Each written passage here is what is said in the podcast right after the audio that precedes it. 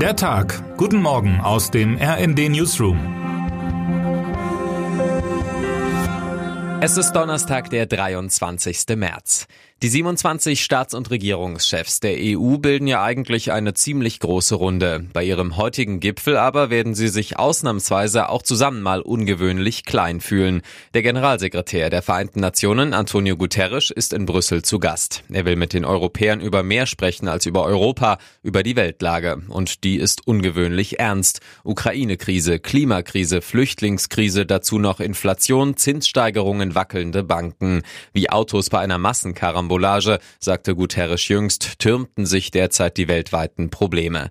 Der Blick aufs große Ganze könnte einen nützlichen Moment der Besinnung bewirken. Das wäre ein gutes Kontrastprogramm, denn in Brüssel rücken einige heute mal wieder mit gesenkten Hörnern und beschränktem Gesichtsfeld an, um nationale Seltsamkeiten durchzufechten. Die Deutschen zum Beispiel. Ihre späten und immer noch unverstandenen Interventionen beim Thema Verbrennungsmotor sind getrieben von unansehnlichen parteipolitischen Hahnenkämpfen.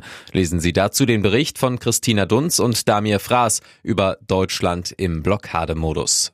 Fast jeder Europäer findet, klarer Fall, sein eigenes Land super wichtig. In Europa bekommt eine Kultur der Kleinteiligkeit traditionell großen Raum. Das hat Charme, aber auch seine Tücken. Allzu oft gerät der Rest der Welt aus dem Blick. Ein paar Zahlen rücken die Maßstäbe zurecht. Im Jahr 2010 machte die EU-Bevölkerung noch sieben Prozent der Weltbevölkerung aus. Für das Jahr 2060 wird den Europäern und Europäerinnen ein Anteil von nur noch fünf Prozent vorausgesagt. Schon diese Tendenz sollte es eigentlich nahelegen, den alten Kontinent auf neue Art zu organisieren, nicht zuletzt auf Feldern wie Verteidigung oder Klimaschutz, die sich nun mal beim besten Willen nicht durch nationale Alleingänge bearbeiten lassen.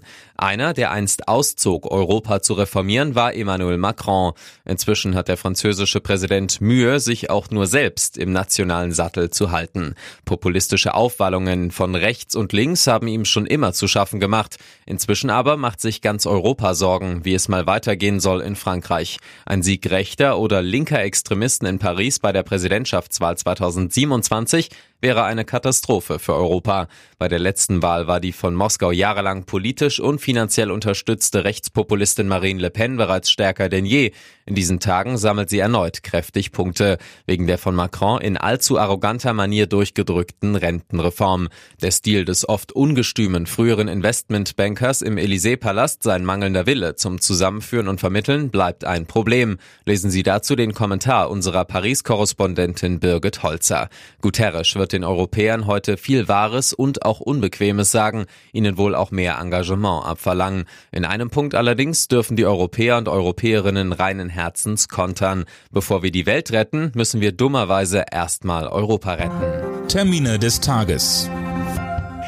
Bundesgesundheitsminister Karl Lauterbach erläutert um 14.30 Uhr den Stand der Dinge bei der von ihm geplanten Krankenhausreform. Zuvor berät in Berlin eine Bund-Länder-Arbeitsgruppe über das Thema.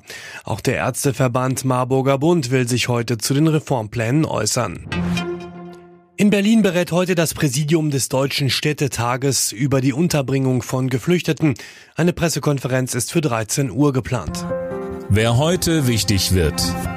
Lloyd Austin, Verteidigungsminister der USA, muss heute Abend im Haushaltsausschuss des Repräsentantenhauses den Wehretat seiner Regierung verteidigen. In der Kammer geben neuerdings die Republikaner den Ton an und kritisieren die hohen Ausgaben für die Ukraine.